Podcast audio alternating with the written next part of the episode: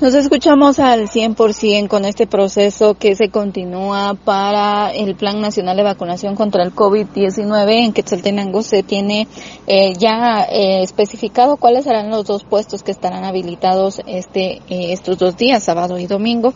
Según Roselia Rabanales, que es de enfermería del Centro de Detención Permanente, se estarán aplicando primeras y segundas dosis en estos dos puestos. Sí, como siempre, ¿verdad? Se va a continuar trabajando y en esta ocasión, pues para para el día sábado pues se va a tener habilitado lo que es la Universidad eh, Mariano Gálvez y también la Mesoamericana. Y la Mariano Gálvez les vamos a ofrecer lo que es la vacunación a personas que aún no han llegado por su primera dosis de Sputnik y va a ser sábado y domingo. Y también en la Universidad Mesoamericana vamos a continuar vacunando segundas dosis de lo que es Sputnik y también lo que es AstraZeneca. Se está dando énfasis a las segundas dosis, ya que hay muchas personas que aún hacen falta para recibir eh, su segunda dosis de, eh, vacuna, tanto Sputnik como AstraZeneca.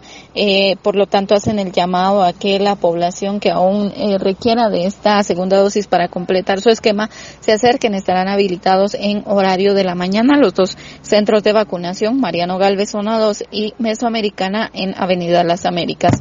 Con esto regreso a cabina, como nos escuchamos.